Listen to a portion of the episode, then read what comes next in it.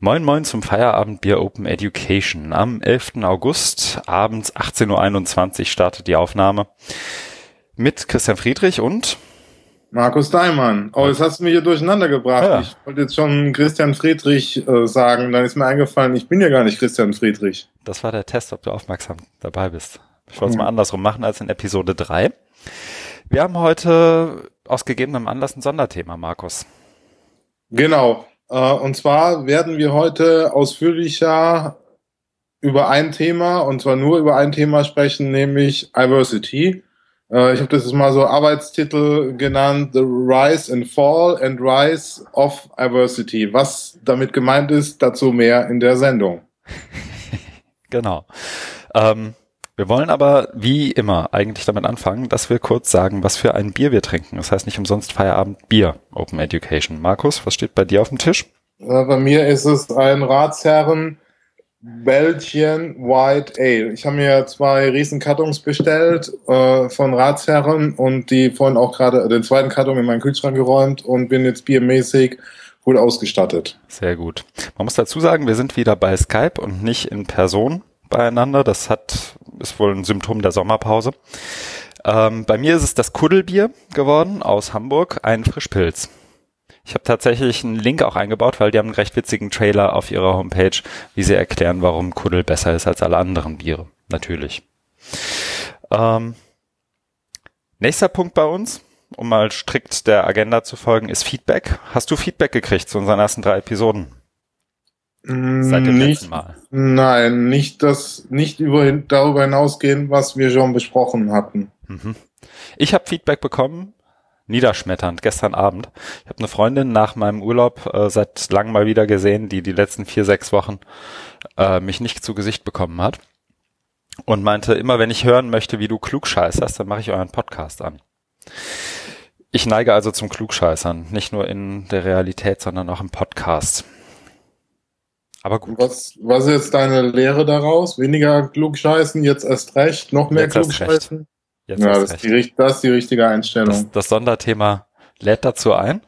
Okay. Und, und ich habe ein Bier in der Hand, das ist ja dann eh nochmal was anderes. Was haben wir gemacht seit der letzten Aufzeichnung? Ich überlege, wann hatten wir die letzte Aufzeichnung? Im Juli irgendwann, ne? Vor deinem Urlaub. Mhm. Ja, dann war das in der letzten Juliwoche. Ich glaube 25.07. rum, ne? Was hast du gemacht seitdem? Ich war weiter fleißig am Mathe-MOOC. Der läuft ja seit 1. August. Und ich produziere da immer so ein bisschen on the fly oder im, im, im Voraus. Also es fühlt sich immer so an, dass der Hurricane hinter einem ist. Ich weiß, da gibt nur dieses Bild, ne, hinter einem tobt so der Sturm und kommt immer mehr auf einen zu. Weil wir haben jetzt 730 oder über 740 sowas eingeschrieben und mhm. äh, schalten immer halbwochenweise frei. Und da muss ich eben gucken, dass für die kommenden Wochen das Material dann soweit vorbereitet ist. Das heißt, das beschäftigt mich im Moment. Mhm. Ja, das hält auf Trab. Ja. Kenne ich aus eigener Erfahrung. Okay. Aber sonst soweit zufrieden? Oder? Ja, soweit zufrieden. Aber auch mein Beitrag für das äh, Hamburger E-Learning Magazin abgegeben. Da mhm. gibt's ja in äh, Synergie heißt äh, die Zeitschrift, äh, Nachfolge vom Hamburger E-Learning Magazin. Das ist dann die zweite Ausgabe, die pünktlich zur Campus Innovation druckfrisch auf den Plätzen oder Tischen, auf den Büchertischen zu sehen äh, sein wird. Okay, also in gut drei Monaten eigentlich erst, ne? Dreieinhalb Monaten. Ja, ja Anfang November. Das ist ja meistens. Ja. Okay, super. Thema? Thema, wie kann es anders sein? Open Education. Super. Ja. Das wird ein Reißer. Sehr gut. Ja, hoffentlich. Ich habe mir Mühe gegeben.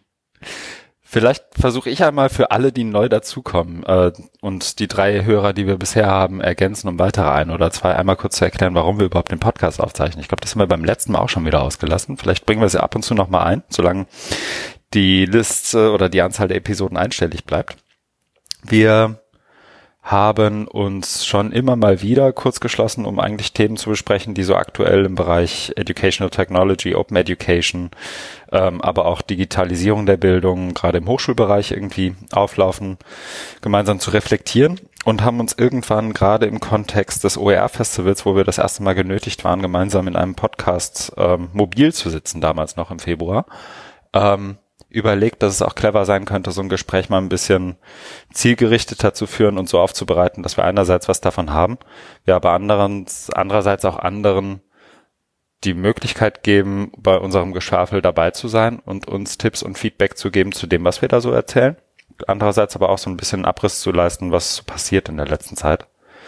Entsprechend passt auch, glaube ich, das Sonderthema ganz gut, weil viel mehr ist im Sommerloch Digitalisierung der Bildung in Deutschland gerade nicht passiert, außer Adversity, oder?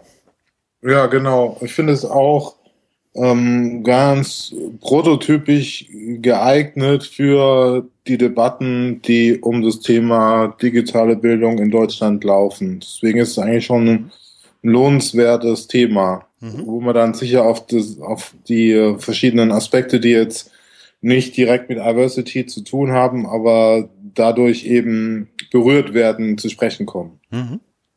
Bevor wir loslegen, erzähle ich vielleicht noch ganz kurz, was ich gemacht habe, aber das geht schnell, weil ich war größtenteils im Urlaub. Ich war auf Sardinien, ähm, die Karibik des Mittelmeers, vollkommen zurecht. Türkisblaues Wasser, gutes Essen. Ähm, 30 Grad heißer als hier tatsächlich. Hier in Hamburg regnet. Ich habe die Heizung heute wieder angemacht. Ähm, wir haben weitergemacht mit dem Coding unseres Prototyps für die Lernumgebung an der Leuphana und auch ähm, damit Teil des, des Projekts am Social Impact Lab. Das läuft soweit gerade an. Wir sind, ich glaube, im zweiten Sprint in Scrum-Logik. Ich habe gemeinsam mit Ankatrin von der Digi School einen Beitrag eingereicht für die Fachtagung Bildung in einer digitalisierten Welt an der, bei der SPD. Im, ich glaube, September ist das jetzt, ne?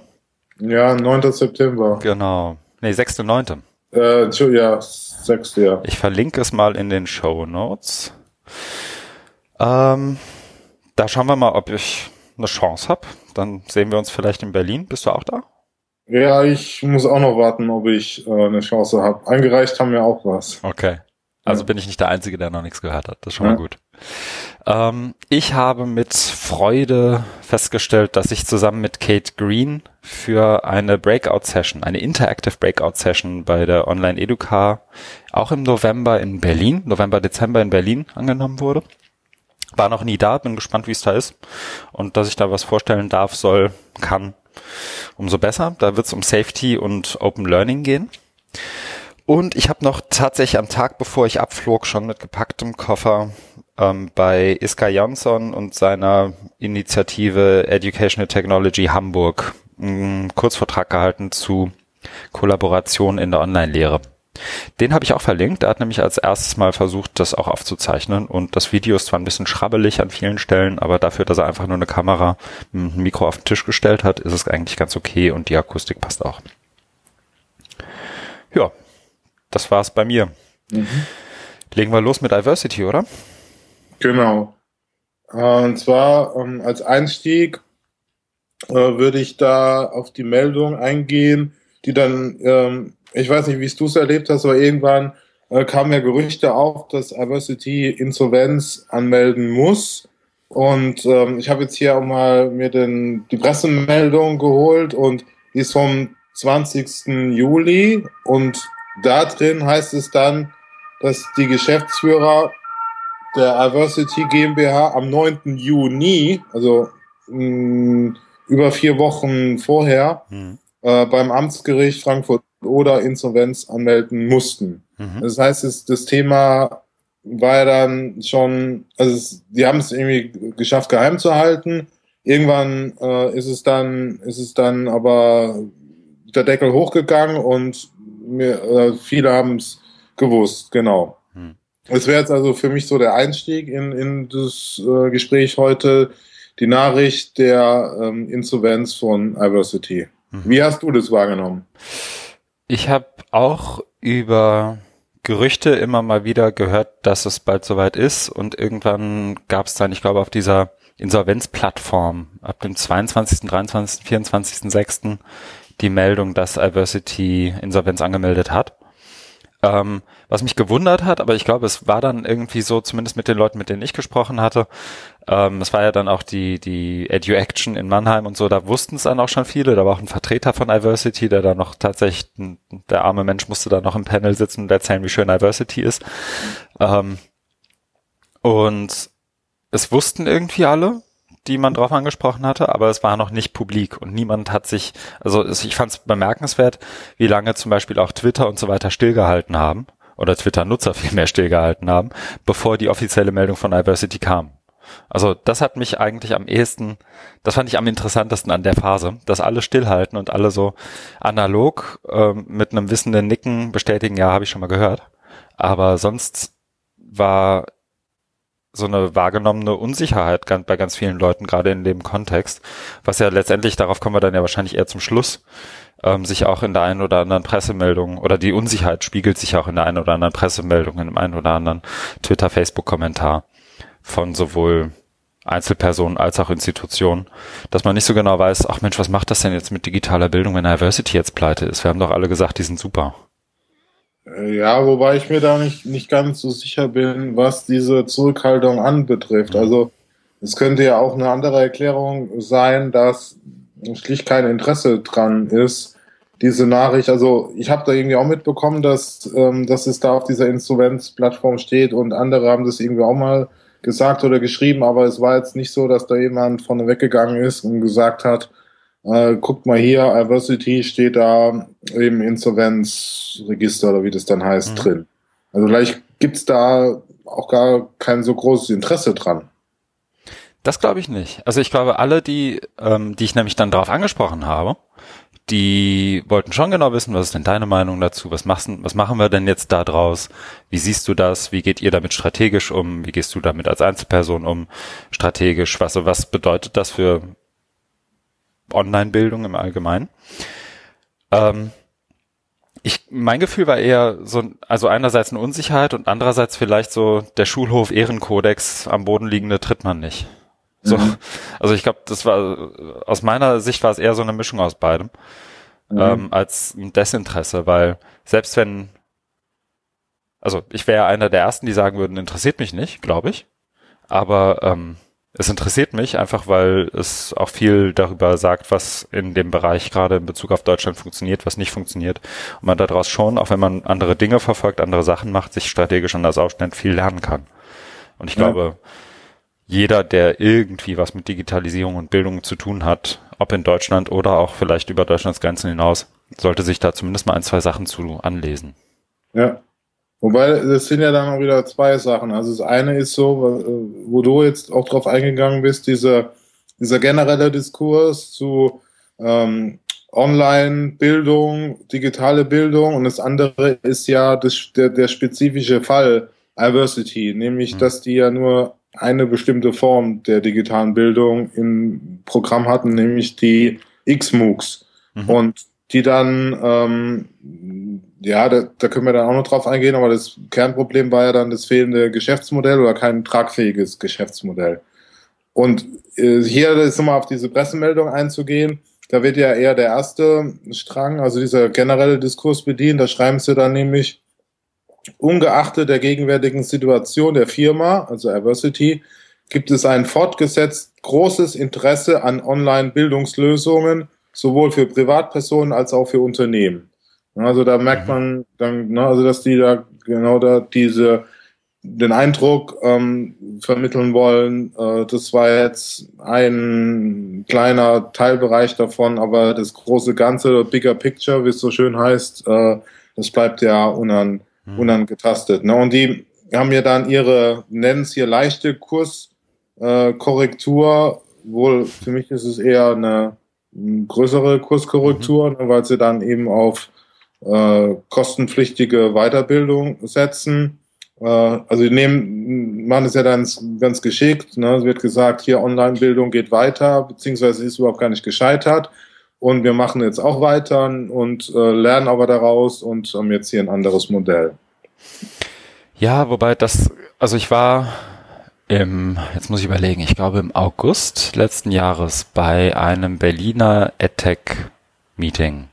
Ein bisschen so eine fast Konferenz schon. Also es war so eine Mischung aus Meetup und Konferenz. So einen Tag haben irgendwelche Startups, aber teilweise auch ähm, schon halbwegs etablierte, ihre Businessmodelle, ihre Lösungen vorgestellt. Da war Sofa-Tutor, also schon, also wie gesagt, auch etablierte, aber eben auch Iversity, ich glaube ein Grieche, der irgendein LMS in die Cloud heben wollte. Ähm, also ganz gemischte Lösung. Und das war das erste Mal, dass ich öffentlich wahrgenommen habe, dass Hannes Klöpper sich hinstellt und sagt, übrigens, Iversity macht jetzt Weiterbildung. Mhm. Und das im Fokus. Also gar nicht mehr offene Online-Kurse, gar nicht mehr MOOCs, sondern wir machen jetzt B2B und B2C Weiterbildung. Das war die Zeit, wo die, ich glaube, das erste Zertifikat für irgendwie 200, 269 Tacken oder sowas online gestellt haben als B2C-Ansatz. Und ähm, habe das damals eigentlich als eine Nachricht empfunden. Ähm, allerdings ist das, glaube ich, nicht so ganz wahrgenommen worden vom Rest der oder zumindest nicht so ganz äh, wahrgenommen, vielleicht schon, aber nicht ganz aufgenommen und weiterverarbeitet worden ähm, von, von den Unis, Hochschulen, den Verbänden und wem auch immer, der, der noch irgendwie einen Bezug zur Diversity hat. Zumindest nicht öffentlich. Also es hat sicher einen Einfluss gehabt auf interne Entscheidungen, aber ähm, öffentlich ist das, glaube ich, kaum reflektiert worden. Sehe ich äh, ganz genauso. Das äh, ist äh, überhaupt gar nicht äh, wahrgenommen worden sondern mal Diversity, äh, da können wir dann auch mal auf die Geschichte eingehen, aber jetzt hier nochmal in der Chronologie zu bleiben. Also es mhm. gibt dann eben, also wie geht's jetzt weiter? Da haben sie dann am 9. August nachgelegt und verkündet, dass sie jetzt mit Holzbrink Digital mhm. durchstarten. Genau.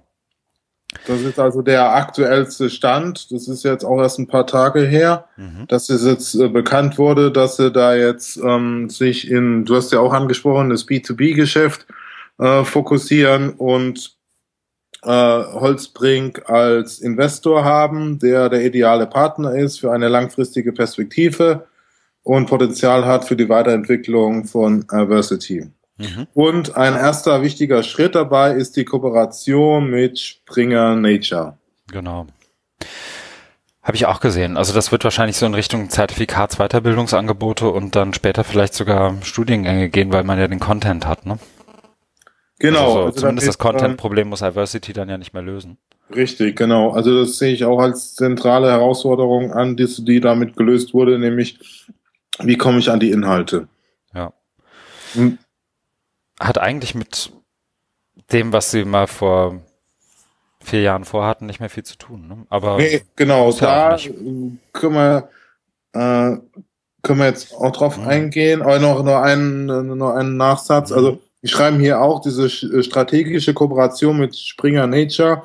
Es sind dann, äh, es geht um digitale Studiengänge als Erweiterung des akademischen Lehrangebots. Ne? Da wird also auch wieder so äh, dieses, diese Andockung oder was sie ja vorher hatten, ne, die Andockung an Hochschulen, äh, da so ein bisschen weiter transportiert. Ne, also nicht ganz losgelöst. Ne, sagen hier, was wir machen, ist da eine Erweiterung, was weiß ich, eine Spezialisierung, Vertiefung, Ergänzung und so weiter ne, zu den klassischen äh, Hochschulen. Aber die äh, Hochschule und die äh, klassischen X-MOOCs, die spielen dann keine Rolle. Wobei hier ist dann auch noch ganz interessant der Satz, für die derzeit auf der Plattform, also Iversity, mhm. angebotenen kostenfreien Kursangebote, also die MOOCs, gibt mhm. Iversity bis auf weiteres eine Bestandsgarantie. Mhm. Natürlich auch schön schwammig, aber andererseits, also platt gesagt wäre jetzt meine These einfach, was sollen sie denn sonst machen? Also die Kurse abschalten ergibt ja keinen Sinn, weil die Kosten sind bezahlt, ist ein bisschen Maintenance.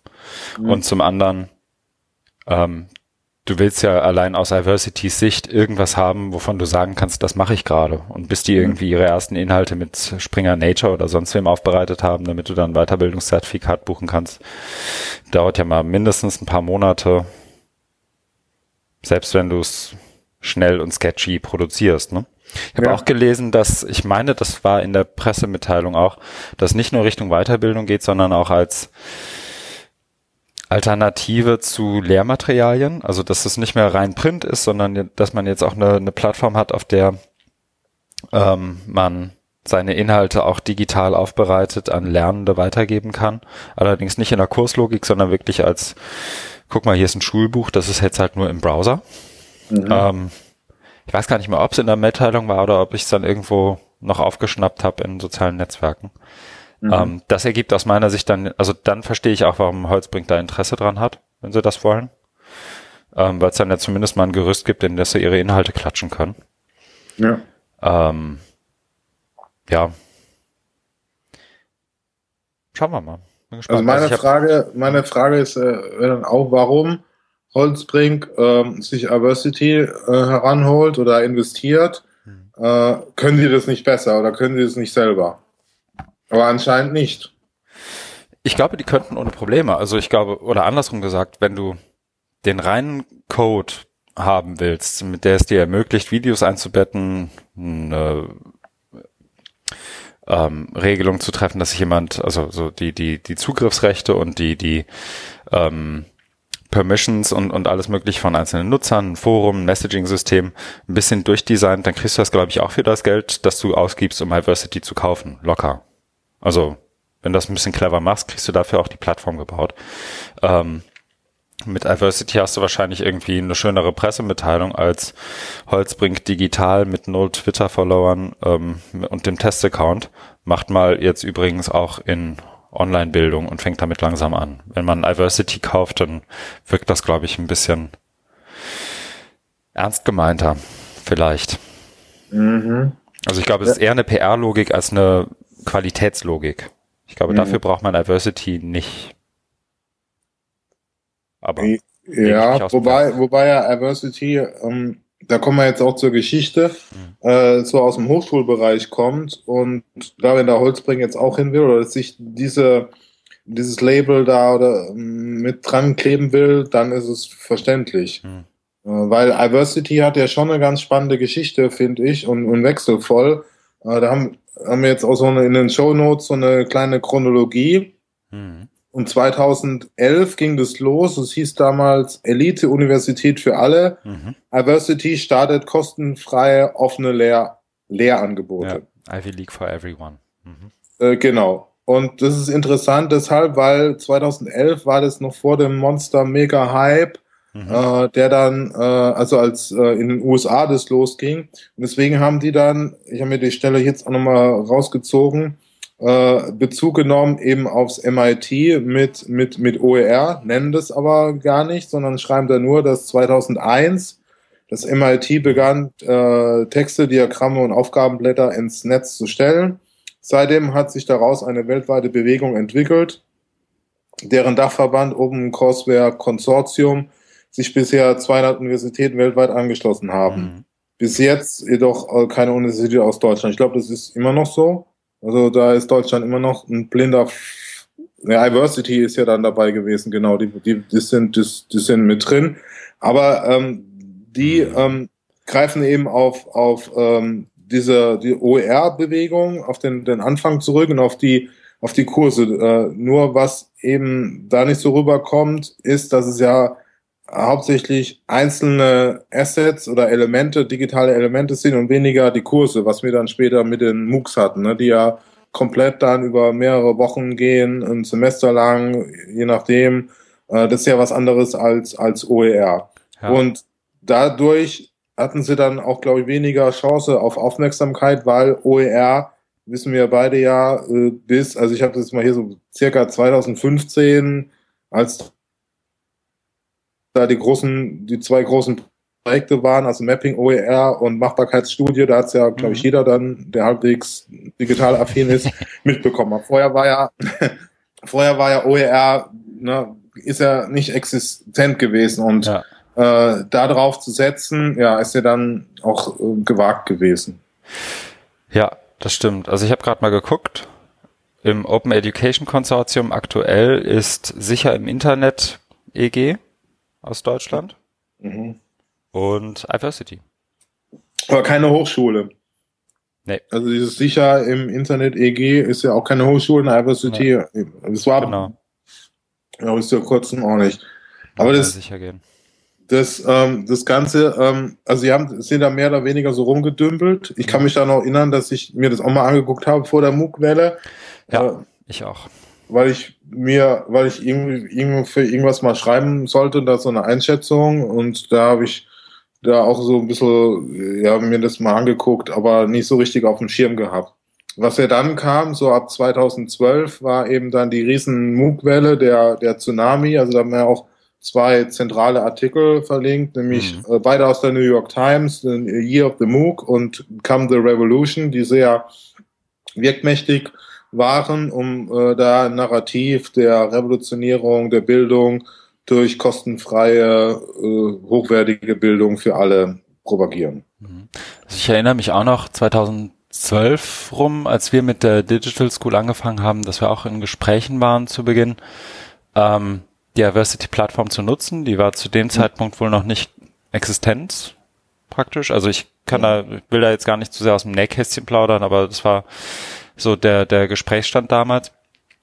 Ähm, und das sozusagen komplementär zu nutzen, was die, zu dem, was wir ohnehin schon tun. Ähm, und damals war es tatsächlich noch so, dass wir nicht so genau, dass man, ich glaube, und mir persönlich ging es so, dass ich nicht genau verstanden habe, warum ich jetzt Iversity im Vergleich zu einer anderen Plattform nehmen sollte, die es schon gab. Und ähm, faktisch einfach noch nichts Existenz war, trotz des Jahr des MOOCs. Mhm. Wir haben ja damals auch nach, nach Alternativen noch gesucht, ähm, um, um einfach besser evaluieren zu können, was machen wir jetzt strategisch mit der DigiSchool. Ja. Und ähm, da war Diversity definitiv auch ein Thema. Mhm. Aber was mir da jetzt so, so klar wird, ist dieser ähm, zentrale Unterschied zwischen USA und Deutschland, dass nämlich in in den USA dann durch zwei ähm, Entwicklungen losging. Eben einmal Sebastian Thron, der dann seinen Kurs Introduction to Artificial Intelligence geöffnet hat und hatte dann irgendwie, was war es, 190.000 aus 160 Ländern oder so, also wirklich Wahnsinn. Mhm. Und hat er kurz danach ähm, die, das habe ich hier auch ver verlinkt, dann die äh, rote Pille ähm, genommen. Also da gab es auch einen ganz berühmten Auftritt von Thron, äh, in München auf dieser äh, DLD-Konferenz, was mhm. glaube ich von Maria Furtwängler äh, moderiert wurde. Und da hat er sich hingestellt und hat gesagt, um, ähm, I cannot teach at uh, was war es, Stanford um, any longer, äh, mhm. weil bisher hat er da eben nur seine kleinen Kurse und jetzt hat er gemerkt, dass es da eine nach, äh, wahnsinnige Nachfrage äh, gibt und deswegen wäre das ja äh, ein Frevel oder das wäre das wäre ja eine Sünde äh, da weiterzumachen. Deswegen hat er ja auch seine Lebenszeitverbeamtung gekündigt mhm. und hat ähm, Udacity mitgegründet. Und ähnlich war es dann äh, äh, bei, bei Harvard, da gab es dann Daphne Koller und Andrew Ng, mhm. wie man ausspricht, äh, auch kommen, äh, also NG äh, geschrieben, und beide auch Informatiker, und die haben dann Coursera gegründet. Und beides eben aus Elite-Universitäten heraus, beides mit ähm, wahnsinnig äh, finanzieller Ausstattung. Also die haben eben dann äh, Risikokapital eingesammelt. Das läuft ja da über mehrere Runden ab, immer so A, B oder C. Mhm. Und da haben die äh, im Vergleich zu ähm, Diversity das Zehnfache eingenommen. Und das ist vielleicht auch so ein, eben, das habe ich gemeint mit Unterschied, dass eben Diversity nicht aus einer Hochschule heraus entstanden ist, sondern sie sind ja durch dieses Exit äh, Gründer Exist, äh, ja. Exist mhm. Gründerstipendium gestartet, wollten dann so eine Art äh, Facebook für Akademiker machen, mhm. dann eben äh, kostenfreie Online-Kurse. Dann kam parallel dazu eben die MOOC-Welle aus den USA und haben sie gedacht, okay, das können wir doch auch. Oder das, das ist für uns jetzt der äh, der Markt. Genau, und während das schwingt mir immer noch so mit und ich kann, ehrlich gesagt, kann mich nicht mehr genau erinnern, wo er es gesagt hat, aber bei mir schwingt dann immer noch mal so mit so Stichwort aus der Hochschule heraus oder parallel zur Hochschule entstanden. Ähm, die, das Zitat, das sinngemäß in etwa war, in, wenn wir das schaffen, was wir machen wollen, dann ist Hochschule ab 2020 überflüssig oder dann schaffen wir mhm. Hochschule ab.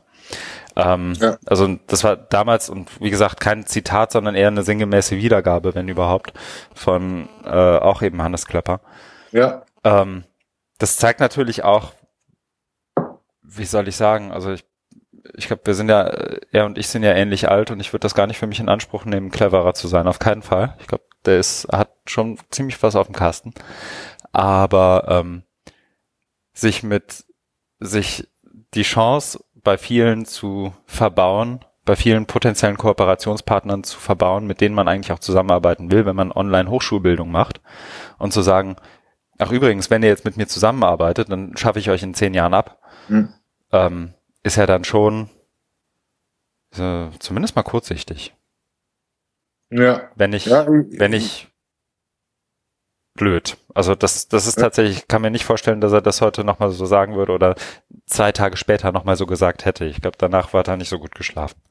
Ja, ja das äh, genau, vielleicht so ein bisschen dann auch so ähm, die rote Pille äh, geschluckt oder zumindest dran geschnüffelt. Ich kann mich da an ein ähnliches Erlebnis erinnern. Ich hatte mal auf der OER 13 mhm. Tagung äh, ein sogenanntes Streitgespräch mit Hannes Klöpper. Mhm wo wir dann irgendwann auch auf den Punkt gekommen sind, äh, wie groß Diversity wird. Also sie hat dann irgendwie so gesagt, ja, wir sind ja noch ganz klein, aber das soll irgendwie, da hat irgendwie so eine Metapher, ich kann mich aber nicht mehr dran erinnern, welche. Dann habe ich dann so provokant zurückgefragt, ja, wie groß soll denn dieses Ding da jetzt werden? Es geht ja genau in die Richtung, was du gerade angesprochen mhm. hast, dieser 2020 äh, Timeline. Und da hat er dann auch so durchblicken lassen, dass es schon eher größer als kleiner wird. Ja, aber das ist ja auch das Internet, ne? Also Stichwort ja. The Winner takes it all. Also gerade in dem Bereich, ich meine, was, was haben wir jetzt übrig, jetzt um sozusagen nochmal aus der Chronologie auszubrechen? Uh, Udacity macht Weiterbildung, Coursera macht irgendwie alles von Gitarre lernen bis zu Hochschulbildung. Die einzigen, die noch irgendwie äh, seriös, also wirklich seriös wahrgenommen werden in Bezug auf Hochschulbildung mit hoher Qualität, sind nach meinem Eindruck irgendwie edX. Es gibt bei Udemy einen ganzen Haufen Kurse, die in der MOOC-Logik oder in der Semi-MOOC-Logik irgendwie funktionieren. Ähm, Coursera mit den Specializations und U äh, Udacity mit Nano-Degrees irgendwie in einem Bereich lebenslanges Lernen, Weiterbildung. Aber im klassischen Hochschulkontext ist es doch nur noch edX, Future Learn. Und das war's, oder?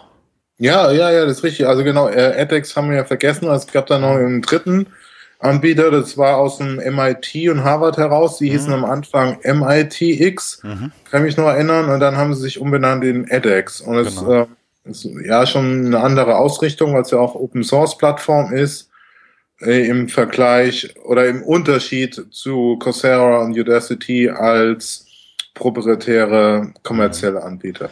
Aber ich wollte jetzt nochmal, Entschuldigung, wenn ich jetzt hm. nochmal einhake, aber ähm, zurück zur Chronologie, weil ich habe da dann, ähm, kann mich noch erinnern, es gab da so einen ganz berühmten Vortrag von Rolf Schulmeister, emeritierter äh, Professor für Erziehungswissenschaft aus Hamburg, von der Uni Hamburg. Der hat auf der Campus Innovation einen, wie ich finde, ziemlich beeindruckenden Vortrag gehalten, ja. wo er als Undercover-Student im, im MOOC war.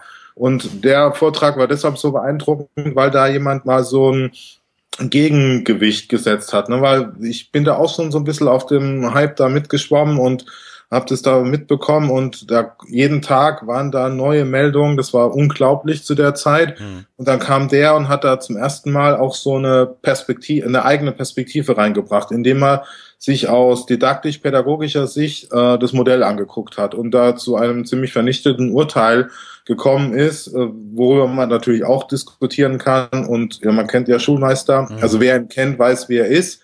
Äh, das, ist das, ist, das ist ja okay. Aber ich fand es deshalb so gut, weil ähm, eben da mal so eine kritische Perspektive äh, aufgezeigt wurde und ich denke, das war schon auch ähm, wirkmächtig für den deutschen Diskurs, was, was ist Diversity, Du hast ja eben auch angesprochen, ne, was gibt's aus an, an deutschen Hochschulen, was ich denke, was Diversity auch schwer gemacht hat. Weil es eben, also ich glaube, so eine so, so eine Debatte gab's in der Form in den USA nicht. Was es in den USA gab, war ja dann das Thema, oh Gott, ähm, wir haben ja nur fünf Prozent ähm, der Leute, die äh, den Kurs zu Ende ja. machen.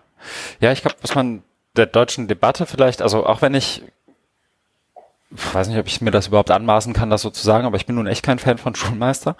Aber ähm, was man der deutschen Debatte gerade zu dem Zeitpunkt, glaube ich, zugutehalten kann, ist das, was ja Martin Weller auch neulich in einem Blogpost irgendwie nochmal verarbeitet hat, zu sagen, es kommt auch auf den Narrativ an. Mhm. Und der Narrativ ist eben ganz oft mit MOOCs hat Digitalisierung von Bildung angefangen. Was ja viel blödsinniger ja wird's ja nicht. Genau. Als, als These. Und ich glaube, ja. das hat er ganz gut in, ähm, in, in anderes Licht rücken können. Und ich glaube, da trägt dann auch irgendwie das, das öffentliche deutsche Hochschulsystem wiederum Bezug auf Langzeitgedächtnis irgendwie noch, hat, hat er noch so seinen Beitrag geleistet, weil eben wahrscheinlich, nehme ich einfach mal an, im Gegensatz zu UK und US-Universitäten, wo die ganzen Geschädigten der ersten E-Learning-Welle Ende der 90er, Anfang der 2000er eben noch in den Rechenzentren saßen und gesagt haben, gebt dem Ganzen mal zwei Jahre, wir gucken uns das erstmal an. So, und, und nicht direkt auf den Zug aufgesprungen sind. Ich glaube, da haben dann die Leute, mit denen ich mich dann ja auch oft rumgeärgert habe, zu, zu Beginn der Digi-School, ähm, dann irgendwie auch eine ganz solide Gelassenheit an den Tag gelegt, wie sie eben nur Rechenzentren in Hochschulen auch an den Tag legen können. Ähm, und gesagt, nee, so schlimm ist das erstmal gar nicht.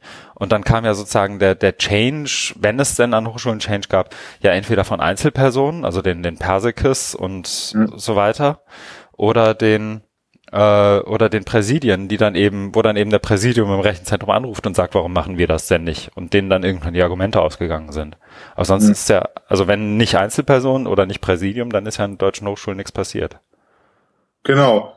Da kommen wir ja zum nächsten Punkt. Also es gab dann eben diesen Schulmeistervortrag, der ich finde, also jetzt kann man im Nachhinein ist es immer alles viel einfacher und, und klarer, ja. aber der dann schon sehr wegmächtig war. Und dann ist das Pendel wieder in eine andere Richtung oder es kam ein Gegendiskurs, nämlich das berühmte äh, MOOC Production Fellowship ähm, 2013.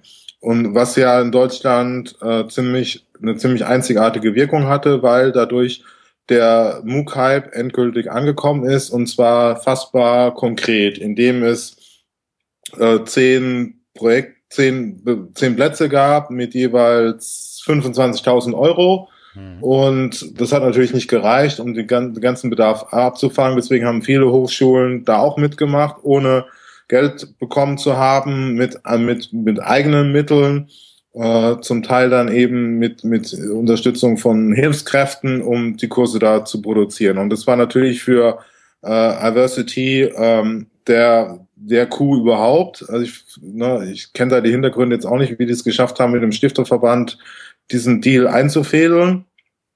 Äh, aber die haben es da geschafft und auf einmal war die Plattform voll, weil bisher hatten sie immer die Probleme, wie äh, kommen wir an den Content. Dann klar, in den USA gibt's den, gibt's den äh, MOOC-Hype, da gibt's auch schon Plattformen, das haben die bestimmt sich auch angeguckt und dann traurig auf ihre eigene Plattform ja. Zahlen anguckst. Also ich habe mir das ja auch mal rausgeschrieben. Also mhm. Coursera hat 2013 43 Millionen eingesammelt mhm. und dann nochmal 22 Millionen 2012. Also es, ähm, und nicht genau, Nutzer, sondern Dollar. Ja, Dollar. Also das, das genau, die, das ja. sind wirklich äh, unglaubliche Summen. Davon können, also wenn wir da vergleichen, ne, äh, MOOC Production Fellowship waren dann 250.000 mhm. Volumen. Die sie ausgegeben das, haben. Ja, die aus, genau, ja. Ja, ich glaube, das, also vielleicht nur kurz einhaken zu dem Production Fellowship. Das war ja so die Zeit, wo wir an der Digital School schon unseren ersten Kurs fast gemacht hatten eigentlich. Ne? Also wir ja. haben ja Januar 13 mit unserem Think Tank Ideal City of the 21st Century angefangen. Der war, wenn ich es richtig im Kopf habe, irgendwann Ende April durch. Ähm, und mein Eindruck war damals so ein bisschen, dass da so zwei in Not geratene auch zueinander gefunden haben. So ein bisschen mit Stifterverband und Diversity. Also es war einerseits haben die das natürlich umgedreht in eine Chance. Die haben so ein bisschen, ich glaube auf Ostdeutsch sagt man aus Scheiße Bonbon gemacht. Aber ähm, ich glaube, Iversity hat gemerkt, wir kommen hier nicht mehr einfach so an, an Nutzer, die kommen nicht einfach so. Ja. Wir brauchen Content, wir brauchen Beispielkurse, die auch irgendwie die Bandbreite aufzeigen und so weiter. Und ich glaube, der Stifterverband mit dem, ich glaube damals ja auch recht frischen Hochschulforum, ne? Hat irgendwie eine, hat. Gab's damals noch. Ja, oder, aber ich glaube, ja. die Personen gab's schon. Und ja. man hat sich so gerade strategisch aufgestellt, wenn ich das noch richtig im Kopf ja. habe. Das verschwimmt ja auch alles in der Vergangenheit. Aber die, ich glaube, die haben schon versucht, auch sich irgendwie zu positionieren und Erfahrungen zu sammeln. Und äh, am charmantischsten, so im Nachklapp fand ich ja dann auch immer noch den, ich glaube, es war der Storytelling MOOC aus Potsdam, ja. der dann immer so, so durchs Dorf getrieben wurde als der. Vorzeigekurs, der auch wirklich vom Videocontent her und so weiter gut gemacht war. Ich meine, es war ein Storytelling-Kurs, ne? Ähm, der dann, den man dann aber auch irgendwann so Mitte 2014 irgendwann nicht mehr sehen konnte, wenn man auf so einer Konferenz war. Ja. So, und ich glaube, da war, ging's da, das ging es wahrscheinlich nicht nur mir so, aber dass dann eben die Debatte auch gerade, da bin ich nicht sicher, wie viel das MOOC Production Fellowship dann vielleicht im Endeffekt beigetragen hat. Kann man, glaube ich, aber auch nicht mit Sicherheit sagen, weil eben diese 25.000 Euro pro Kurs natürlich nicht im Ansatz ausreichen, um irgendwie ja. Content zu machen, gerade beim ersten Mal, wenn du noch keine Routine in den Abläufen hast und so weiter. Ähm, und dann natürlich sich ganz schnell so eine Kostendebatte entwickelt hat, die ich, glaube ich, woanders auch so nicht wahrgenommen habe oder nicht nah genug dran war. Also ich habe nicht wahrgenommen, dass irgendwie gerade zu Beginn und beim ersten Kurs schon jemand in einer amerikanischen oder US-Hochschule gesagt hat, ja Mensch, jetzt haben wir aber so viel Geld ausgegeben, das rechnet sich ja gar nicht. Das kommt ja gar nicht wieder rein. Ich glaube, die Diskussion ist eine sehr deutsche gewesen. Ähm, ohne das jetzt gut oder schlecht zu finden, zunächst mal. Aber ich glaube, die Idee, dass eine Uni vielleicht auch noch einen Eigenanteil stemmen muss, hat sich hier nicht jeder Hochschulleitung erschlossen. Genau. Und was man da jetzt auch noch feststellt oder erkennen kann, ist ja, dass zu dem Zeitpunkt auch so eine Debatte losgehen könnte oder auch zum Teil auch losgegangen ist, wie, was ist da das Geschäftsmodell ne, von, von, von den MOOCs? Ne? Also wenn die Hochschulen produzieren, dann auf die Plattform stellen, dafür nichts kriegen oder, oder wenig, weil äh, ist ja kostenlos. Die Idee war ja dann, über, über die ähm, Zertifikate zu gehen und da gab es ja dann auch ein paar Hochschulen, also ich erinnere mich da an Osnabrück, mhm. ähm, die das auch immer stolz verkündet haben, dass ähm, sie äh, Informatikkurse mit Credit Points äh, anrechnen. Und das war dann, da hat man aber zum ersten Mal gemerkt, okay, da gibt's jetzt irgendwie doch so ein, eine Strategie, äh, wo das hinführen kann, was, was da der Sinn ist. Weil vorher eben, wie du hast ja auch angesprochen, diese äh, Storytelling-Move wirklich sehr schön gemacht, aber ist eher nur so ein Spaß-Ding, wo man sich fragt, ja, was, wo, wo ist da jetzt der, ne, der, der größere Sinn? Also da muss doch noch irgendwie mehr, da, mehr dazu kommen. Mhm. Und das hat man dann bei diesen, es waren wirklich nur wenige Kurse gemerkt, die dann auf einmal gesagt haben, okay, wir bieten jetzt ECDS-Punkte an. Und wenn du mir die Steilvorlage schon lieferst, ähm, ich weiß noch, wir haben damals überlegt, da kam die Meldung, glaube ich, aus Osnabrück und Iversity und ich glaube, da wurde behauptet, irgendwie Iversity seien die ersten, die ECTS-Punkte vergeben haben für einen MOOC. Und da haben wir uns in Lüneburg schon alle angeguckt, weil wir ab dem 28.04.13 angefangen haben, Zertifikate für den Think Tank auszugeben. In ECTS-Punkten, ohne Präsenzprüfung oder ähnliches ähm, was wir dann anscheinend nicht aggressiv genug vermarktet haben. Das ist dann vielleicht ja. auch der Nachteil von der Hochschule. Ja. Aber da weiß ich noch, dass wir uns alle kurz geschüttelt haben und angeguckt haben, ob die das jetzt ernst meinen, weil gewusst haben die ja von uns auch. Ich glaube, der ein oder andere Pressesprecher hat auch bei dem einen oder anderen Pressesprecher mal angerufen. ja, aber ich glaube, das, das hängt auch nochmal mit diesem MOOC Production Fellowship zusammen, dass da einfach so ein ganz starker Diskurs geboren wurde, wo die ganze Aufmerksamkeit auf Diversity war. Und klar, also man hat Lüneburg, also ich habe es dann auch mitbekommen mit ähm, äh, Liebeskind, äh, Think Tank äh, und so weiter. Das, da ist man ja auch nicht mehr drumrum gekommen. Das war ja auch in aller Munde. Aber ähm, eure strategischen Überlegungen, die kamen tatsächlich auch nicht so bei mir an mit den, mit den ECDS-Punkten. Das habe ich dann eher aus einer anderen Richtung wahrgenommen. Ja. Ne, wir haben es ja auch nicht als Kernmerkmal oder nur als eins der Kernmerkmale positioniert. Ne? Bei uns ging es ja von Anfang an eher darum, auch auszuprobieren, was kann Online-Lehre jenseits eines äh, dann doch recht simplen, simpel gestrickten und nicht ganz passenden X-MOOCs. Ja. Also ist Online-Bildung jetzt wirklich, wie hat's mein Chef gesagt, televisioniertes Theater? Mhm. Oder wollen wir daraus jetzt tatsächlich irgendwie Lösungen und, und Chancen ableiten und das mal ausprobieren? Und dann sind ECTS-Punkte, weil wir sonst ja so viel Cooles gemacht haben, nur ein Bestandteil dessen. Mhm. Muss man jetzt, also sehr Marketing-sprechmäßig. Mhm. Aber wir haben ja dann doch wirklich Sachen ausprobiert jenseits von ECTS.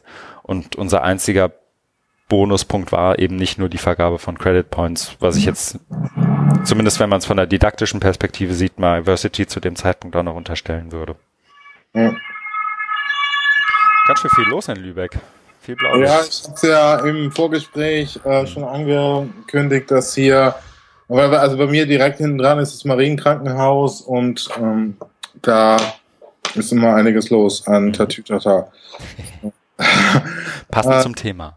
genau, apropos Tatütata, genau. Also in der Chronologie, auch mir mal in Bezug auf Diversity, ist ja dann 2013 auch noch was ganz äh, Wichtiges passiert, nämlich Sebastian Truhn hat, es war glaube ich im November, mhm.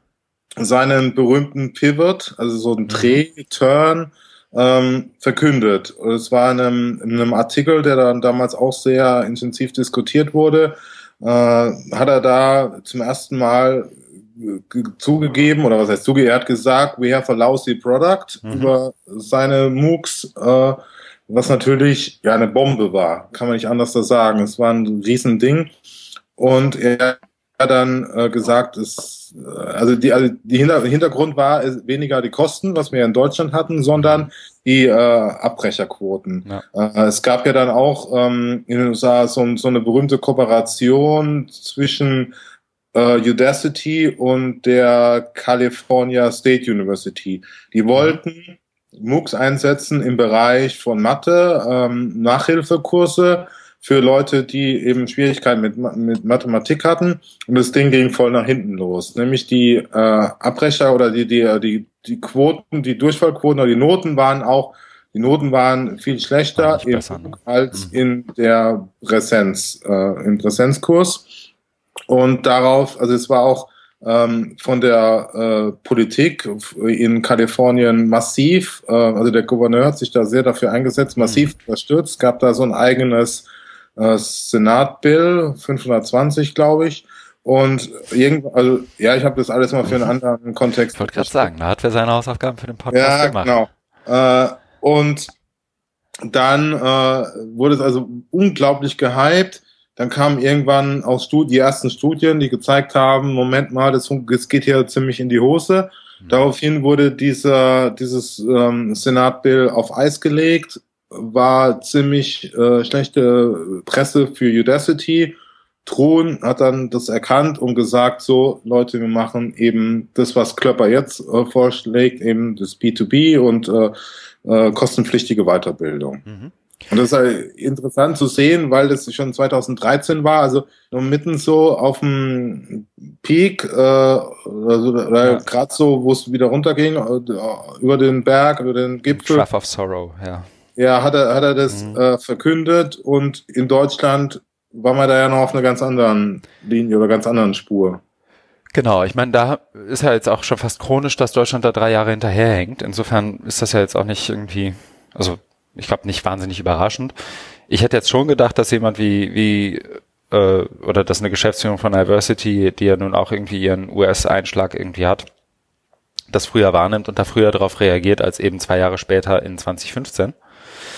Ähm, mein Eindruck persönlich ist da gewesen, dass wir, wir haben ja auch dann einmal den, den Ausschlag DigiSchool Richtung Weiterbildung gemacht, äh, gemeinsam mit der Telekom im, ich glaube auch in 2014 und ja. für, für alle Konzernmitarbeiter Deutsche Telekom einen Kurs angeboten. Und das hätten wir nicht gemacht, wenn wir nicht einen Einschlägen oder hätten wir nicht machen können. Ich glaube, die Telekom wäre nie auf die Idee gekommen, uns das zuzutrauen, wenn wir nicht schon einen Kurs, mindestens einen Kurs in einem ähnlich großen Format mit einem ähnlich ambitionierten, mit einer ähnlich ambitionierten Zielsetzung schon mal durchgezogen hätten. Und ich glaube, in die Weiterbildung kommst du eben nach meinem Eindruck entweder darüber, dass du schon lange in der Branche warst und irgendwie schon 15 Jahre Vertriebler bist und jetzt Vertriebsseminare gibst ähm, oder Unternehmensberater warst oder sowas, oder eben dadurch, dass du wirklich sagen kannst, ich bin ausgewiesen in einem bestimmten Bildungsbereich und den übersetze ich jetzt auf euren Kontext, liebes Unternehmen mhm. oder liebe Branche. Und da reicht, glaube ich, ein Storytelling-MOOC nicht aus, platt gesagt. Ja. Ähm, also ich glaube, vielleicht ist das dann nicht nur so ein Managementproblem gewesen, sondern eher schon eins, die hätten, glaube ich, gerne gewollt, aber konnten, glaube ich, nicht so richtig, weil außer einem Mittelständler nicht niemand irgendwie auf die Idee gekommen wäre, mit Diversity irgendwie ein großes betriebliches Weiterbildungsangebot zu machen. Genau, also die waren da, glaube ich, auch noch gefangen äh, von, also in, in dem äh, eine Auswirkung des MOOC Production Fellowships, mhm. weil da ja einiges passiert ist, sind ja viele Kurse dann entstanden. Und ähm, da dann jetzt so radikal wie Drohnen in den USA auszubrechen, ging, glaube ich, nicht. Und genau, ich, da stimme ich dir auch voll zu mit der mangelnden oder fehlenden Erfahrung, da jetzt einfach zu sagen, also bei, bei Drohnen ging das, weil, weil äh, es ja aus ist. Ja. Genau, weil er ja eben da wirklich wahnsinnig bekannt ist. Äh, durch seine Vergangenheit bei Google. Da, da ging das. Äh, Im Unterschied dazu hat ja Coursera dann äh, erstmal auch weitergemacht mit, äh, mit klassischen MOOCs, mhm. die aber dann ein ganz anderes finanzielles ähm, Background hatten. Also ich habe jetzt hier nochmal äh, rausgesucht, dass sie nochmal dann 2015 nochmal so knapp 50 Millionen, das war dann glaube ich diese Runde C, also äh, von, ne, äh, da haben sie 50 Millionen Dollar eingesammelt. Mhm. Adversity hat 2014 5 Millionen, also wieder ne, 10 Prozent ja. Äh, eingesammelt. Also ich auch im Nachhinein betrachtet dann auch nicht so zuträglich gewesen, weil äh, da war ja das Signal, okay, äh, wir sammeln jetzt nochmal, machen das gleich nochmal besser und ähm, glaub, also die Investoren glauben an Diversity und stecken da nochmal was rein, obwohl ja die strategische Ausrichtung nach wie vor unklar war, es fehlte einfach ein Geschäftsmodell. Dazu passend auch nochmal ähm, aus 2013 gab es dann von Rolf, Rolf Schulmeister ein Buch, mhm ähm, äh, Massive Open Online Courses, offene Bildung oder Geschäftsmodell. Da durfte ich damals eine Rezension schreiben ja. zu dem zu dem Buch. Deswegen habe ich das hier auch nochmal aufgenommen, wo, wo er dann eben andere, also da ist Schulmeister auch fand ich ganz gut, wie er das gemacht hat, äh, dass er sich da einfach ähm, ganz früh auf dieses Thema draufsetzt. Also einmal mit dem wirklich Knaller-Vortrag, äh, also nicht nur inhaltlich, sondern von der ganzen Inszenierung war das, fand ich das super. Mhm. Und dann noch mit dem Buch, ähm, wo, wo dann in, in wirklich in kurzer Zeit es geschafft hat, da, klar, der hat das ein Netzwerk, Autoren zusammenzustellen, ja. die dann für ihn was schreiben, dann einen Verlag und ist sogar vorbildlich Open Access ähm, zu, zu bekommen. Ja, ich erinnere mich noch an das Buch, weil unser Präsident ja auch was geschrieben hat. Ähm, und oder und, und wir da ja dann zumindest auch mal, soll ich sagen, geholfen haben. Ähm, und ich damals noch, ja, vielleicht noch auch ein bisschen mit mehr Naivität an das ganze Thema rangegangen bin und gesagt habe, jetzt lass die alten äh, Bildungswissenschaftler mal reden. Mhm. Und das, das wird schon klappen alles. Aber ähm, tatsächlich so in der, im Nachhinein man wahrscheinlich dann auch äh, da nochmal hätte. Ich glaube, wir hätten uns auch viele Leiden erspart, wenn wir schon früher über andere Themen schon nachgedacht hätten und äh, nicht ähm, zunächst mal weiter versucht hätten, mit dem gleichen Kursmodell weiterzuarbeiten, was ich nach wie vor für gut halte, aber ähm, ich hätte gerne mich schon früher breiter aufgestellt, als zu sagen, wir machen jetzt mal reine offene Online-Kurse in genau diesem Format mit einer möglichst heterogenen Zielgruppe an der DigiSchool. Mhm. Also das vielleicht nur für den Kontext. Ich glaube, das war noch so die Zeit, wo wir alle noch, glaube ich, so ein bisschen auf dem Hype der Peak Inflation waren und, und ja. alle nicht so ganz ähm, und alle gehofft haben, Mensch, jetzt bauen wir einen Studiengang und jetzt wird bald irgendeine Uni wird bald kommen und sagen, ich rechne jetzt MOOCs an mit ECTS und dann müssen wir das ja auch tun. Und ja. schon haben wir einen Studiengang, der rein online stattfindet, über MOOCs, die du weltweit nimmst und dann irgendwo an der Uni einreichst, da vielleicht noch drei wissenschaftliche Arbeiten schreibst und dann bist du durch mit deinem Master. So, und das ist ja bisher noch nicht gekommen, aber vielleicht passiert es ja noch. Gab es eigentlich, du hast ja am Anfang erwähnt, äh, Gespräche oder Annäherungen, mhm. Berührungen zwischen Leuphana, DigiSchool und äh, Diversity gab es dann später auch noch? Mhm. mhm. Wir haben uns bewusst nicht für das MOOC Fellowship beworben, weil ähm, wir nicht gesehen haben, was unsere Lernerfahrung dabei wäre. Wir hatten ja unsere Lernumgebung, wir hätten, wir brauchten Diversity nicht zu dem Zeitpunkt. Ähm, das, was uns, glaube ich, am meisten gestört hat, immer daran, mit Diversity zu arbeiten oder mit einem proprietären Plattformbetreiber zu arbeiten im Allgemeinen, ähm, war die Eingeschränktheit, die das mit sich bringt. Also, dass das Format auf einmal dir vorgibt, wie du Online-Lehre zu machen hast. Also ich erinnere mich noch, dass ich mit vielen gesprochen habe, die in dem MOOC Fellowship waren oder anders mal versucht haben, bei Diversity-Kurse zu geben oder bei anderen MOOC-Plattformen, die einfach gesagt haben, das ist ja alles super und wenn ich mich genau an die Logik halte, in der Diversity funktioniert, also Video, Quiz, Video, Quiz, Video, Wenn ich da drin bleibe, dann funktioniert das alles super. In dem Moment, wo ich aber irgendwas ändern möchte oder mal Teamarbeit möchte oder Peer Review oder irgendwas in der Richtung. Soweit war Diversity zu dem Zeitpunkt ja nicht und sind sie ja jetzt eigentlich auch nicht. Also das, was man sich da anguckt, so mit Teamlernen und Peer Review, ist ja rudimentär, wenn überhaupt vorhanden. Mhm. Ähm, das wir uns da eigentlich relativ früh gegen entschieden haben und gesagt haben, in diese X-MOOC-Logik wollen wir nicht rein, weil dann sind wir ja als niedersächsische Provinzuni erstens einer von 300, die das machen. Und warum soll man dann eine 300 Erste sein? Da lernt niemand was bei. Und ähm, für uns als Uni hilft es auch niemandem. Wir lernen nicht dabei, wie Online-Lehre funktioniert, weil machen ja schon andere, dann können wir uns das auch da angucken. Ähm, und insofern ist das dann auch eingeschlafen, weil wir eben nicht gesehen haben, warum wir jetzt mit Iversity arbeiten sollten. Und ich glaube, Iversity auch nicht wirklich davon profitiert hätte, wenn wir das getan hätten. Mhm. Also nehme ich einfach mal an. Dafür so wichtig ist dann Lüneburg auch nicht. Mhm. So, wenn, wenn die TUM gesagt hätte oder die TU Berlin oder die LMU oder die Uni Köln, wir machen jetzt mal ein Jura-MOOC auf Iversity in zwei Sprachen und bieten den weltweit an. Das hätte, glaube ich, Einschlag gehabt, aber sowas ist ja nie passiert. Es gab ja. ja immer nur Marketingkurse aus Lübeck oder Osnabrück oder sowas. Ja. Ne? Und ohne den Unis oder Städten zu nahe treten zu wollen, das hat halt logischerweise nicht den Einschlag. Wenn der Claim ist Ivy League für alle, dann kannst du nicht mit Osnabrück kommen. Genau. Ja. Nee, insofern keine Berührungspunkte mehr. Ich glaube schon fast sogar, dass ähm, wir uns bewusst unbewusst gemieden haben, auch auf Konferenzen. Also es war nie mhm. so, dass wir, äh, dass man nochmal mit Hannes Klöpper ein Bier trinkt oder irgendwie mit, mit Diversity sich annähert. Das kam eigentlich erst wieder so im Laufe des Jahres 2015, weil dann ja auch das Team bei Diversity ein ganzes Stück breiter aufgestellt war und dann schon der eine oder andere immer mal so um die Ecke luscherte und so mal hören wollte, was in Lüneburg gerade passiert. Und das waren auch immer nette und interessante Gespräche. Mhm, mh, mh. Mhm.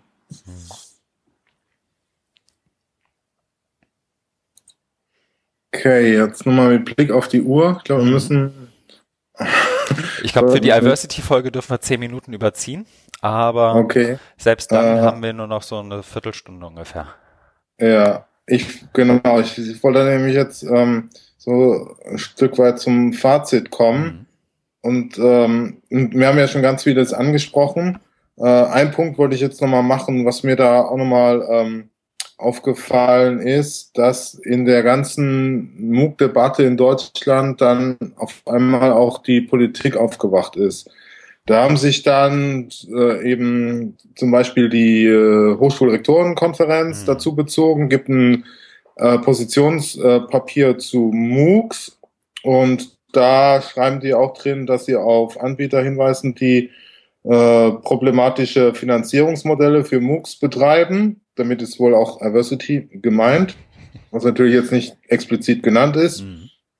Einzelne, vor allem private Anbieter, bewerben MOOC zunächst als kostenlos und verlangen später von Teilnehmenden Gebühren für Lehrmaterialien, besonders für Betreuung sowie die Prüfung und Zertifikate. Gut, das ist eben das äh, Geschäftsmodell. Äh, äh, darin dafür, zwei, also der, mein Punkt ist, dass ähm, trotzdem, trotz des Scheiterns jetzt von Diversity in der äh, klassischen MOOC-Form, weil es geht ja weiter, wie wir am Anfang besprochen haben, bei Diversity ist da jetzt was entstanden, ähm, dass äh, das MOOCs jetzt ähm, doch so viel Einfluss genommen haben, dass sogar die hochehrwürdige HRK sich dazu positioniert.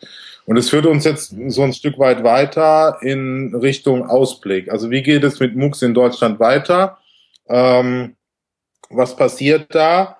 Äh, es gibt, ähm, da kann ich so ein bisschen Eigenwerbung machen. Es gibt natürlich noch eine wunderbare, äh, sehr schöne, äh, hochemotionale MOOC-Plattform in, an der Fachhochschule Lübeck, nämlich Moin. Ah, ich wollte äh, gerade sagen, wenn du hochemotional sagst, da hätte ich nachgefragt, welche das ist.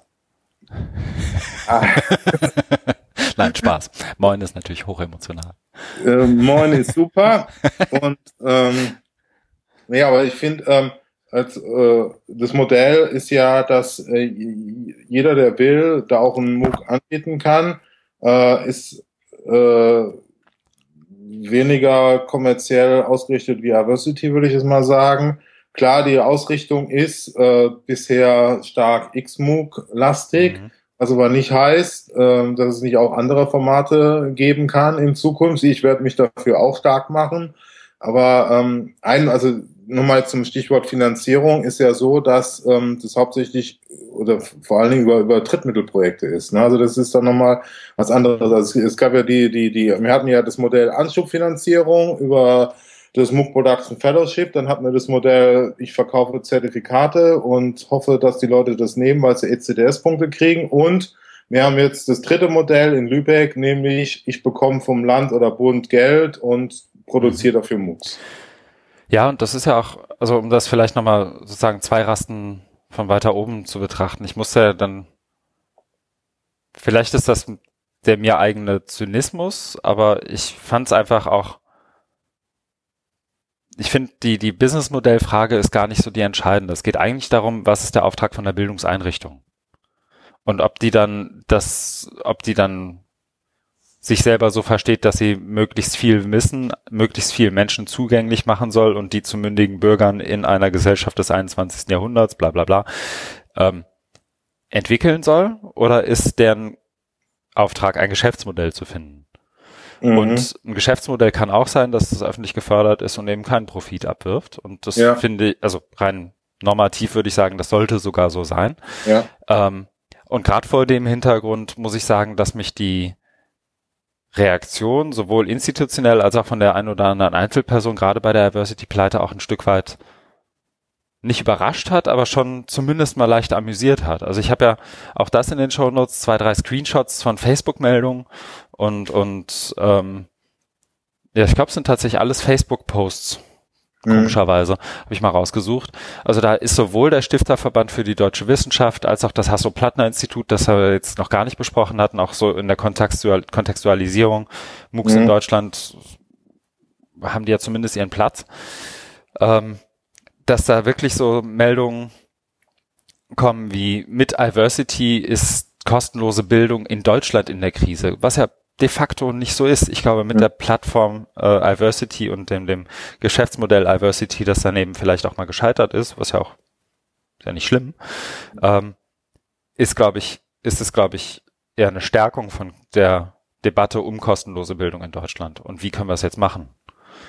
kostenlose digitale Bildung, muss man vielleicht dazu sagen. Äh, also ich du glaube, meinst, weil, Entschuldigung, also du meinst, weil jetzt klar ist, so wie es Iversity versucht hat, funktioniert genau. nicht. Deswegen ist es eine Stärkung. Ich, ich finde, ich finde, es ist dann, vielleicht, es ist, allein deswegen ist es gut, dass Iversity pleite ist, weil da jemand den Beweis angetreten hat äh, und gesagt hat, ich baue eine proprietäre XMOOC-Plattform für einen deutschen Markt.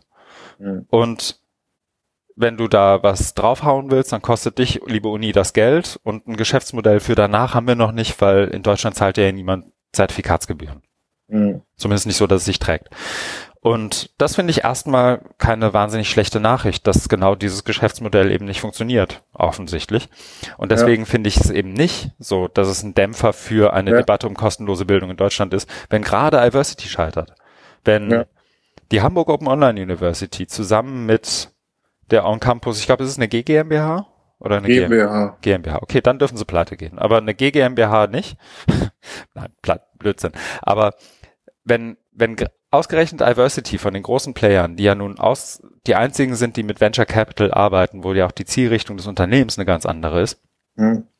ähm, ausgerechnet die pleite gehen, dann ist das eigentlich für kostenlose Bildung in Deutschland erstmal keine schlechte Nachricht. Also es ist vielleicht keine gute, aber es ist definitiv keine schlechte. Und deswegen haben mich so die Meldungen sowohl vom Stifterverband, aber auch so die, die Eilmeldung vom Hasso-Plattner-Institut, so der Facebook-Post sagt einfach nur mehr MOOCs für alle, Ausrufezeichen. Und Christoph Meinl, dem ich da auch ganz platt gesagt viel mehr zugetraut hätte, weil er nun schon ein Experte in dem Gebiet ist, äh, sagte einfach ganz platt, zu wenige Hochschulen nutzen Online-Formate und das sozusagen einfach um den Narrativ entgegenzuwirken, Diversity ist pleite, jetzt ist kostenlose Bildung in Deutschland tot ich glaube, da macht man, glaube ich, aus einer Mücke einen Elefanten. Es ist dann ja. eben doch nur Diversity und eine Exist, gefördert, ein Exist geförderte Startup, ähm, das sich zufälligerweise gerade mal an Online-Bildung die Hörner abgestoßen hat. Und ich kenne die Statistiken nicht, aber es ist nicht das erste Exist geförderte Startup, das pleite geht. Genau, zumal die, das äh, was, was wir am Anfang hatten, eben nicht als MOOC-Plattform entstanden sind, ja. sondern die haben ja mit was ganz anderem angefangen und sind da mehr oder weniger so reingerutscht. Aber ich, ich sehe das äh, hundertprozentig so wie du. Ähm, äh, das hat mir da auch immer, hat mich da mal so irritiert oder gestört, dass da eben jetzt so ein Riesenfass aufgemacht wird und äh, empfindlicher Dämpfer oder erheblicher ja. Rückschlag. Das ist, das ist, finde ich, auch Quatsch. Äh, sondern ähm, es scheidet ein, eine Möglichkeit aus, wo man jetzt äh, gemerkt hat, so funktioniert es definitiv nicht. Mhm. Das hat sich ja dann doch, wenn man jetzt die Geschichte nochmal anguckt, von Diversity über, über einige Zeit hingesetzt. Und wenn man der Pressemitteilung, in der die Insolvenz verarbeitet wird, Glauben schenken kann, standen ja bis, also Ende Mai haben sie wohl erfahren, dass ein hm. Investor abspringt und sie eine sicher zugesagte Zwischen- oder was auch immer Finanzierung ja. nicht bekommen. Dadurch waren sie gesetzlich gezwungen, Insolvenz anzumelden. Also das genau. ist da die Story. Kann natürlich, äh, muss jetzt nicht stimmen, aber ähm, hätte auch ganz anders laufen können. Aber das heißt ja nicht, dass digitale Bildung in Deutschland gescheitert ist, sondern ähm, das andere Modell, was, was du ja auch angesprochen hast, von wegen ähm, öffentliche Bildung muss äh, auch im öffentlich finanziert werden. Und wir leben jetzt nicht mehr im Jahr 1990, sondern 2016. Das heißt, es gibt die ganzen Möglichkeiten, mhm. der Vernetzung äh, im Internet, ähm, des, des äh, direkten, unmittelbaren Zugangs über OER. Äh, nur da sehe ich wieder einen Unterschied eben zu den USA, dass dort eben MOOCs immer ganz äh, eng verknüpft war mit dieser Botschaft, wir lösen ganz schwerwiegende Bildungsprobleme. Mehr noch, wir revolutionieren die Bildung, weil es mhm. auf einmal für jeden möglich ist. Und dieses Narrativ wurde in Deutschland ähm, zum Teil auch ähm, konstruiert oder mitgetragen. Ich habe da irgendwie auch so Artikel gefunden. Genau, äh, in der Zeit von 2013 Harvard für alle. Ja. Also selbst die renommierte Zeit lässt sich auf so einen eher stumpfsinnigen Narrativ ein. Ja, und ich meine, das ist natürlich auch ein Problem, das in Deutschland nicht ganz so stark ausgeprägt ist wie in den USA. Also vielleicht, ich habe den einen oder anderen Bekannten, der sich bei Arbeiterkind und ein, zwei anderen Initiativen einsetzt, die würden mir vielleicht widersprechen. Aber ähm, die, diese Lücke ist ja zumindest in Deutschland noch nicht so groß, wie sie in England oder in den USA ist, gerade weil eben ein Studium in Deutschland finanzierbarer ist, um Längen finanzierbarer ist als irgendwo anders. Ja. Ähm, aber, aber vielleicht nochmal, um den, den Punkt einfach nur nochmal zu schärfen. Mein, mein Argument ist tatsächlich, durch die Pleite von Iversity bieten sich für kostenlose Bildung andere Chancen, weil mhm. was vorher noch jeder Zeitartikel, jede Süddeutsche, jeder FAZ-Artikel, egal welches Medium es war, hat ja, ist ja an Iversity nicht vorbeigekommen in der Berichterstattung, wenn es um Online-Bildung geht. Ja. Und das, das Spielfeld ist jetzt nochmal ein ganzes Stück breiter geworden, allein dadurch, dass Iversity weg ist. Also die Lübecker, also ihr Lübecker habt eine viel größere ja. Chance, auch mal irgendwo vorzukommen. Ihr habt damit auch die Möglichkeit, mal mit einem Experiment, das ihr macht, vielleicht ähm, das auch mal in Anführungszeichen auf die Titelseite zu schaffen und damit irgendwie ja. Momentum zu generieren. Die Lüneburger haben das, die Hamburger haben das. Ähm, vielleicht wachen ein paar große Unis jetzt auch nochmal auf und überlegen sich, was sie tun könnten. Ähm, vielleicht liefert Diversity auch die Ausrede in den Rechenzentren, um zu sagen, ja, aber guckt mal, hast doch gesehen, dass es nicht funktioniert. Ja. Aber das sind dann vielleicht auch die Unwilligen, die man nicht unbedingt überzeugen muss. Zunächst mal. Also mein Punkt ist, glaube ich, dass Diversity pleite ist, ist eigentlich ein Zeichen, dass kostenlose Bildung in Deutschland funktionieren kann und sollte und wird. Wenn Diversity, Dafür, wenn Diversity genau. funktionieren, fun wenn Diversity funktioniert hätte, wäre das die schlechte Nachricht für kostenlose Bildung in Deutschland gewesen. Genau, weil da, da wäre mal äh, wieder in so eine De Debatte reingerutscht, äh, was es in, im angloamerikanischen Kontext schon länger gibt, hat Martin Weller auch mal ganz gute Beiträge geschrieben, dass nämlich äh, klar ist, wenn dass die irgendwann die Anbieter, also wie jetzt Coursera, Udacity, die Daumenschrauben anziehen, weil die äh, Kapitalgeber, die da jetzt 50 Millionen Dollar reinblasen, irgendwann ihren ROI haben wollen und mhm. da werden sie mit Sicherheit sich irgendwas Lustiges einfallen lassen, was äh, der Idee von Open Education diametral gegenübersteht. Deswegen ja. äh, finde ich es dann eher auch positiv, dass mit so einem Modell wo die Hochschulen jetzt auch nicht immer, das hat mich dabei auch mal immer so gestört bei der ganzen Diversity-Geschichte. Ähm, deswegen finde ich es auch mal so gut, dass Lübeck, äh, Lübeck hat ja auch Kurse auf Diversity gemacht und dann gab es da immer auch Diskussionen, ähm, ob wir jetzt eine eigene Plattform machen. Da haben sie sich dann dafür entschieden, eine eigene zu machen. Und weil die Hochschulen eben mit Diversity, finde ich, nicht so gut dastehen, weil eigentlich könnten die das doch auch. Aber ja, wie wir wissen, aus bekannten Gründen, dann ja. ist es nicht so einfach. Aber dass es doch geht, zeigen ja die tollen Beispiele aus Lüneburg. Äh, mit mit also mit mit mit der Dickie School gibt Vor, Vorzeig oder jetzt mit mit äh, Hamburg oder oder Lübeck also es, mhm. es geht doch es ist vielleicht nicht so einfach, wie einfach zu sagen, ich produziere mein Video und knall das auf eine proprietäre Softwareplattform. Aber es ist definitiv ein gutes Zeichen, wenn eine Uni es selber hinkriegt. Und wenn ja. eine Uni wie Lüneburg oder eine FH wie Lübeck oder ähm, ein Konsortium von sechs öffentlichen Hochschulen in Hamburg, die ja, also viel, viel bürokratischer kann es ja nicht werden, einfach auf dem Papier, ähm, das hinbekommen, dann kriegt das jede andere Uni in Deutschland auch hin. Ja. In Kooperation miteinander. Wir brauchen keine Adversity dafür. Ja. Das ist doch ein schönes Schlusswort. ja, so long Adversity, ja. Good riddance. Ähm, ja, vielleicht ist es das. Hast recht. Wir sind bei einer Stunde und zehn Minuten. Ähm, ich glaube, das ist ein Thema, das uns jetzt, das wir nicht einmal besprechen und das wir nie wieder behandeln. Aber ich fand es gut, das einmal ja. was zu haben, worauf wir dann auch in späteren Episoden vielleicht verweisen können, wenn jemand sich da nochmal Links, wenn jemand nochmal Links sucht oder irgendwie einen Verweis sucht. Ich glaube, wir haben ein, zwei Sachen noch in den Show Notes aufzuarbeiten, machen das auch gleich noch, glaube ich. Und dann wäre mein Ziel, dass wir das gute Stück, das wir hier gerade eingesprochen haben, auch am Freitagvormittag direkt publizieren. Genau. Vielleicht noch zum Abschluss. Was ist dein Plan für die nächste Woche? Mein Plan ist weiterzumachen mit dem Mathe-MOOC. Dann werde ich am Freitag nächster Woche zum Barcamp nach Kiel gehen. Aha. Genau. Da ist so, das äh, ist so ein zentrales Barcamp im Norden neben Hamburg und weil ich ja neu Schleswig-Holsteiner bin, würde ich es mir mal angucken mit ein paar Kollegen aus Lübeck. Mhm. Genau. Okay. Also beim nächsten Mal hören wir was vom Barcamp. Ja. Oder wir haben vorher noch eine Aufzeichnung. Schauen wir mal, was Diversity noch macht. Äh. Bei mir ist es so, dass ich ähm, im Laufe der nächsten Woche, lass mich schauen, ich bin am Mittwoch auf Kampnagel, da ist das Sommerfestival 2016, heißt es, glaube ich. Und es geht am Mittwoch, den 17. um ähm, Digitalisierung im weitesten, aber eben auch unter anderem um die Digital Refugee Days von Code for Germany und eben da ist wiederum auch eins meiner Projekte mit dabei, mhm. das ich da kurz vorstellen werde. Ähm, abgesehen davon stelle ich mit beim Blick in den Kalender mit Schrecken und Erstaunen fest, dass das Dockville ist. Ich habe mich seit Jahren mal wieder angemeldet, beziehungsweise habe mir seit Jahren mal wieder ein Ticket gekauft für das Dockville hier in Hamburg was ich von der Kulisse immer super finde, aber das Publikum ist dann inzwischen doch halb so alt wie ich. Aber mhm. diesmal traue ich mich hin zum zehnjährigen Jubiläum. Das ist am Freitag, Samstag, Sonntag nächstes Wochenende. Und dann komme ich hoffentlich mit Sonnenbrand und leicht bierverbrauchter Stimme am Montag danach wieder zur Arbeit. Und davon abgesehen, passiert bei mir ehrlich gesagt nicht viel. Alles läuft so vor sich hin. Aber auch das ist ja mal gut. Sommer. Ja, dann wünsche ich dir einen schönen Abend.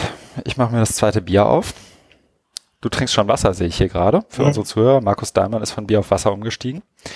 Ich muss mich mal, sonst muss ich mich so sehr räuspern, deswegen trinke ich jetzt mal einen Schluck Wasser. Und Feedback, wie gesagt, jederzeit gern gesehen über die Show Notes und wir hören die zwei, die jetzt noch zuhören, dann beim nächsten Mal. Vielen Dank, schönen Abend.